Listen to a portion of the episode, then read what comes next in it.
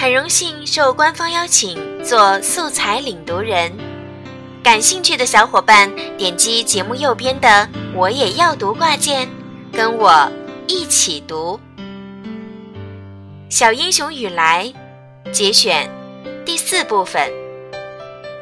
第二天吃过早饭，妈妈就到东庄去，临走说晚上才能回来。过了晌午。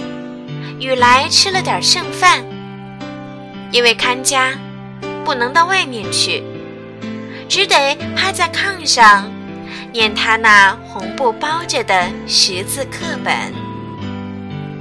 忽然听见街上咕咚咕咚有人跑，把房子震得好像要摇晃起来，窗户纸哗啦哗啦响。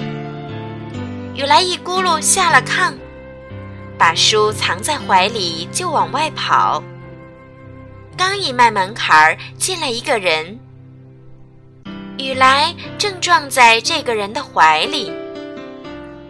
抬头一看，是李大叔。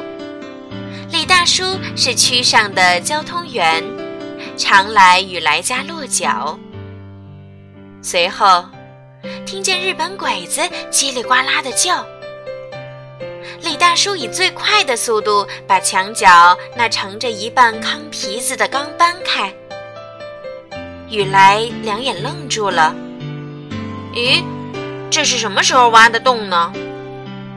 李大叔跳进洞里说：“把缸搬回原地，你就快到别的院里去，对谁也不许说。”十二岁的雨来拿出吃奶的力气，才把缸。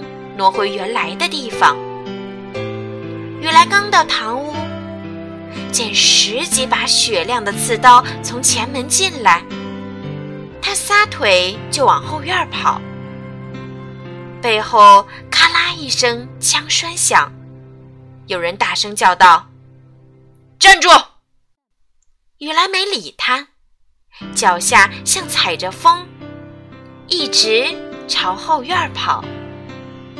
随着子弹向他头顶上嗖嗖地飞来，可是后院没有门，雨来急出一身冷汗。靠墙有一棵桃树，雨来抱着树就往上爬。鬼子已经追到树底下，伸手抓住雨来的脚，往下一拉。